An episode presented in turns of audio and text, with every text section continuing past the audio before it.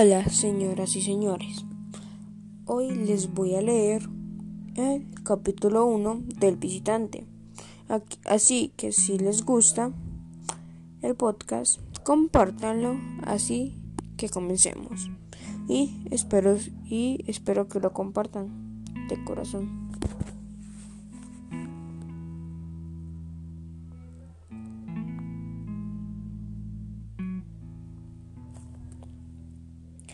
Capítulo 1 Vi la novela en el montón de libros sobre el andén. Sin pensarlo, me apresuré a recogerla. Ni siquiera regaté el precio.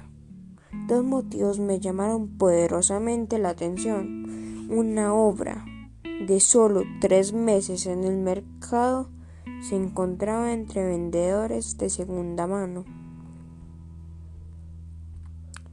La policromía de la carátula, además de sombría, reforzaba el título. Yo también lo hubiese titulado así, pero eliminando el calificativo, anteponiendo al nombre un determinante. La esquina superior derecha un tanto chamuscada aunque el fuego no había alcanzado el dibujo ni las letras, la abrí. En la portadilla descubrí una firma ilegible. Tal vez así lo pensé frente a la pila de novelas. El lector se aburrió pronto y se la, y se la dejó al vendedor por la mitad de precio. O una posibilidad le pareció el tema muy ceñido a la vida real. Y el otro motivo, más preocupante aún, que el autor no se hubiese interesado en enviarme el primer ejemplar. Repito, no tuvo esta diferencia conmigo. La razón de mi exigencia, muy simple, en este mismo bar yo le había detallado la historia como quien dice le abrí el álbum personal. La vida tiene momentos felices y momentos tristes, pero guardan equilibrio. La tristeza pesa más. La primera frase la estimé acertada, tanto que dio pie para la segunda cerveza. Y apenas me sentaba a la, a la mesa. Aceleré la motocicleta. Luis Alfredo había saltado al asiento trasero. En el maletín de los libros llevaba los implementos de pesca. Sentí la brisa ululándole los cabellos. Manubrié con pericia entre los vehículos que sobrepasé en la calle. Solía demostrarle mi agilidad con los cambios. En el trayecto dos veces lo miré por el retrovisor. Afincado, afincado en el asiento frené en seco en el semáforo de la esquina próxima y sentí todo el peso de, mi de su cuerpo en mis, en mis espaldas. Tomé la avenida primera y cambié el carril.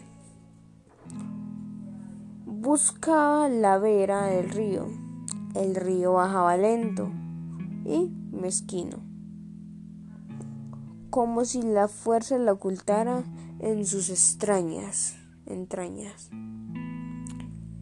Turbio y mojino, con espumas salpicadas, con los retritos de, de las fábricas. Esperamos el planchón que venía de la orilla opuesta. Más y lento y reposando comprimiendo el agua, empezamos empujamos la moto por el tablón que, que bajó el planchonero. Dos mujeres, una niña y un hombre de aspecto montuno nos hacían compañía. No me acomodé en el banco más próximo a la motocicleta. Luis Alfredo iba apoyando en una de las barandas del planchón, distraído, escuchando el murmullo de la corriente, pescando la silueta de una garza que atinaba a un pez. De todos modos, ni él ni yo movimos los labios en la travesía. Apostaría que él se sintió a gusto empujando la motocicleta. Sin embargo, ahora guardábamos el momento propicio para el diálogo. Al atracar vimos la ciudad moviéndose sobre la avenida primera. Insegura e inquieta, si queríamos comprar la fealdad del cemento con el arrobamiento del río, basta con pagar dos pesos. En el planchón o alejarnos en canoa.